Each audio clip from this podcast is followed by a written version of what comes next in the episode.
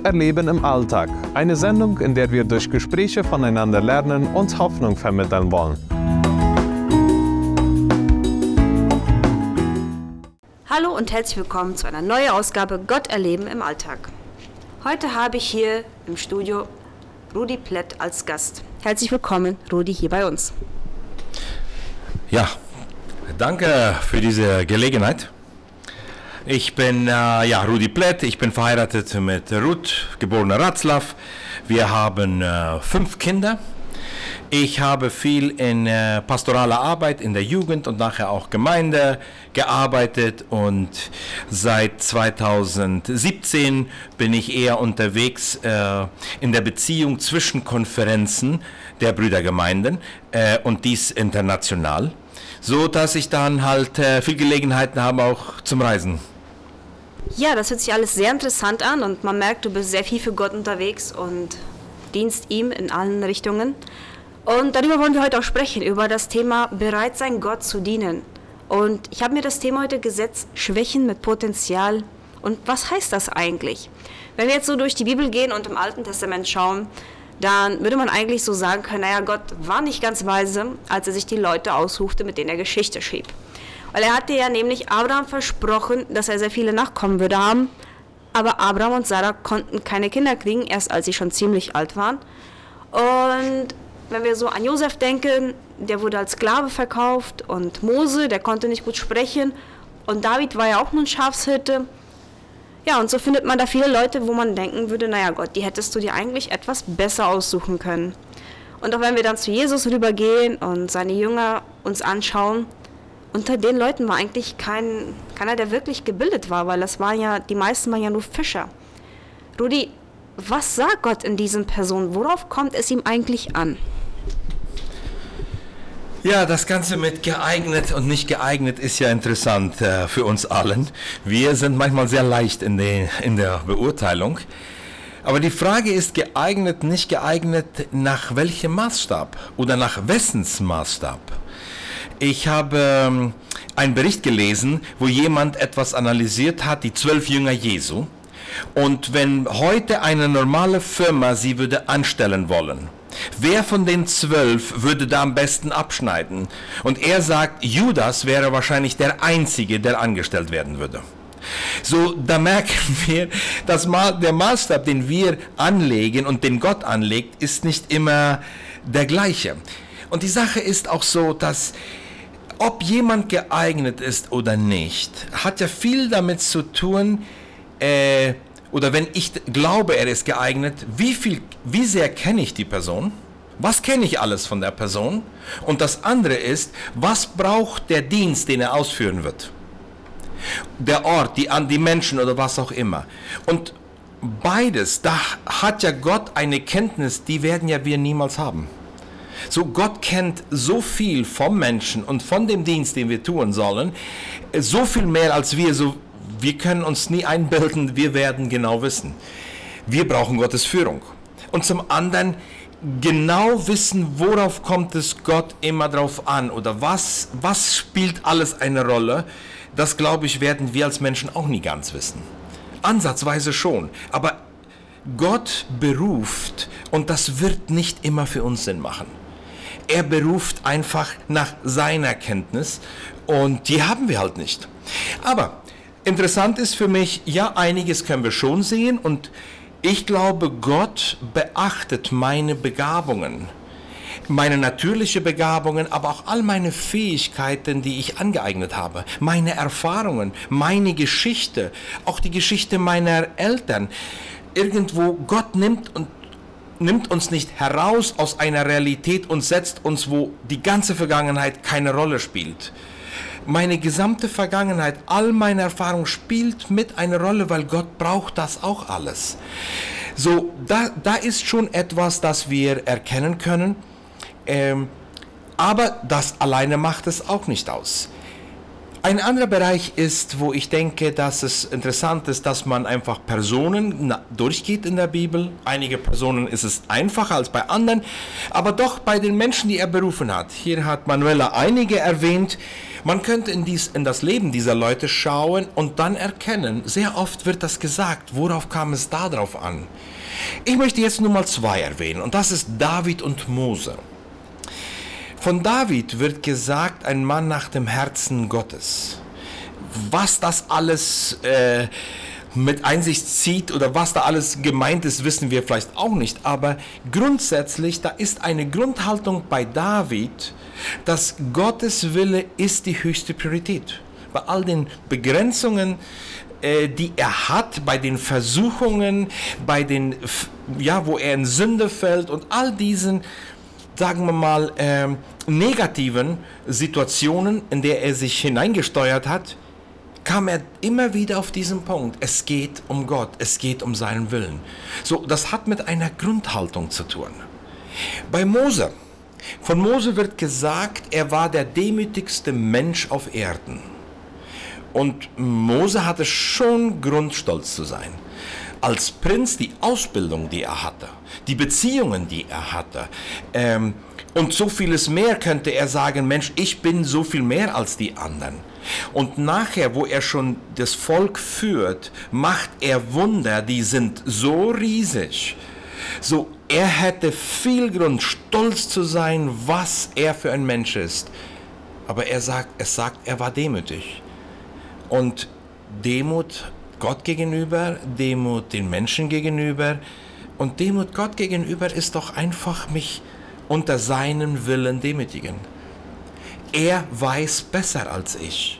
Es geht um ihn, es geht um seinen Willen, es geht darum, dass sein Wille ausgeführt ist.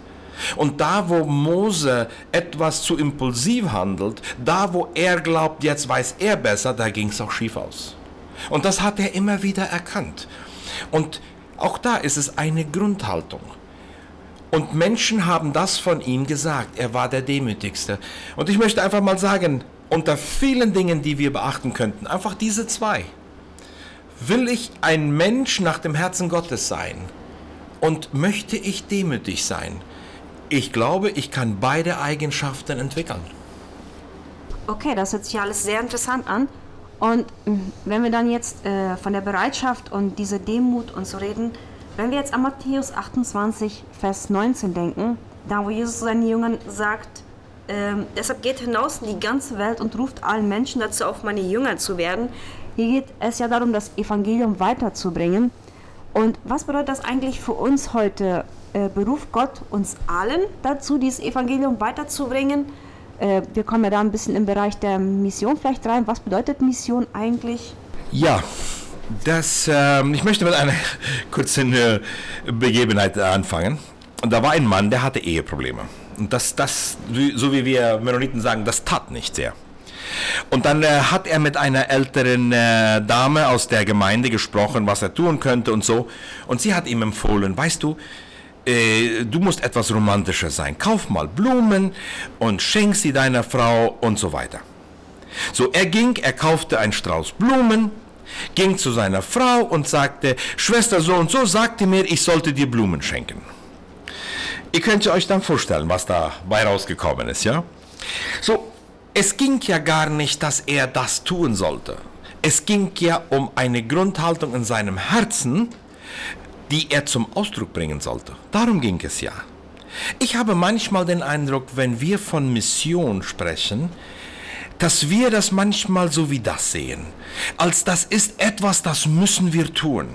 Das ist eine Pflicht und wollen wir das tun und wenn wir das getan haben, dann können wir sagen, okay, hast gut gemacht, jetzt hast das geleistet. Jetzt ist das passiert, was passieren sollte oder jetzt bist du gehorsam gewesen und so weiter. Gehorsam spielt schon eine Rolle, aber es geht ja darum, dass ich den anderen mitteile, was ich von Gott erkannt habe was Gott für mich bedeutet, was Gott offenbart hat. Es geht ja darum, dass ich mitteile, was in mir geschehen ist. Ich teile ja nicht mit, weil Gott mir sagt, ich soll mitteilen.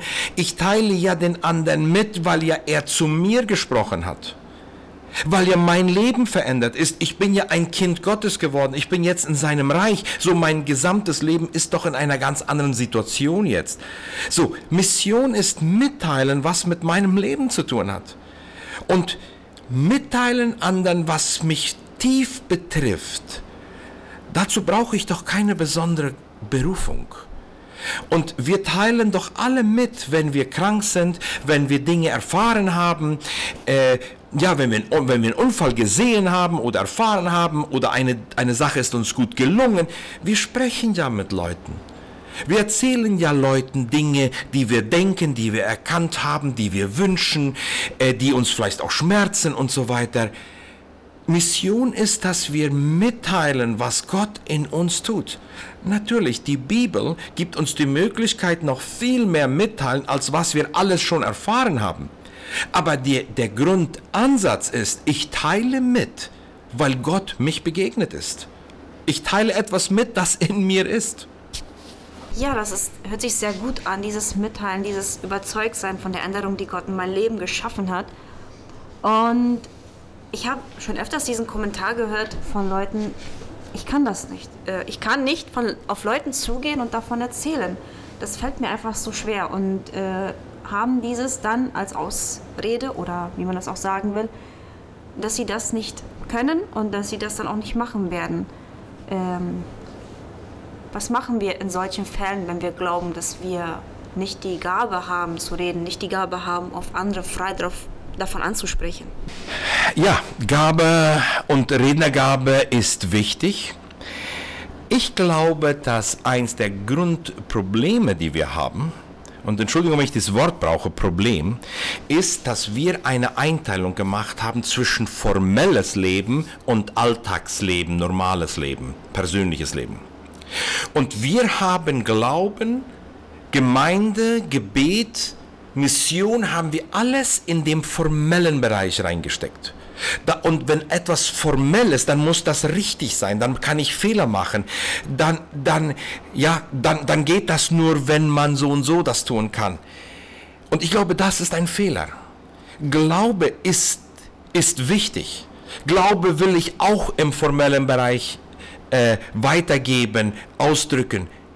Aber das ist nicht begrenzt sich nicht auf den formellen Bereich. Wenn es darum geht, was ich persönlich erlebe, was mit mir zu tun hat, was ich erkannt habe, das, das muss ja nicht formell sein, wenn ich das mitteile. So, ich glaube, wenn wir dieses Mal öffnen und sagen, Glaube ist nicht eine formelle Sache, sondern es ist Teil meines Alltagslebens, dann ändert schon die Situation und dann ist schon die Frage, habe ich eine Rednergabe oder nicht. Und das andere ist, dass, zu wem sprechen wir? Natürlich, wenn wir in gewissen Situationen zu gewissen Leuten sprechen, da ist es gut, wenn wir da eine Rednergabe haben. Oder das kann helfen. Aber das ist nur für gewisse Situationen. Und da muss ja ich nicht hinein, wenn, es, wenn ich nicht berufen bin. Aber mein Zeugnis geben, erzählen, was ich erlebt habe, das kann ich doch unter den Menschen, mit denen ich zu tun habe, auch in der Gemeinde.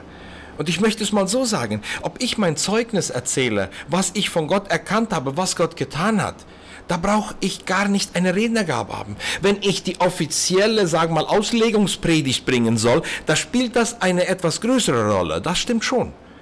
Aber für das, für das, ich sage mal, einfach für mein Leben mit den Beziehungen, die ich habe, ob es Kunden sind, ob es der Arzt ist, ob es Familienmitglieder sind, ob es Angestellte sind, ob es Kollegen sind, äh, wo immer ich mit Menschen zu tun habe, da spielt die Rednergabe eigentlich gar nicht so eine wichtige Rolle. Und ich möchte noch eins dazu sagen, und das ist, es geht ja um Kommunikation. Reden äh, ist ja nur eine Art der Kommunikation, wohl eine sehr, sehr wichtige, aber nur eine Art. Wenn jemand stumm ist von Geburt, ja, der hat auf jeden Fall keine Rednergabe. Aber kann der sich gar nicht kommunizieren?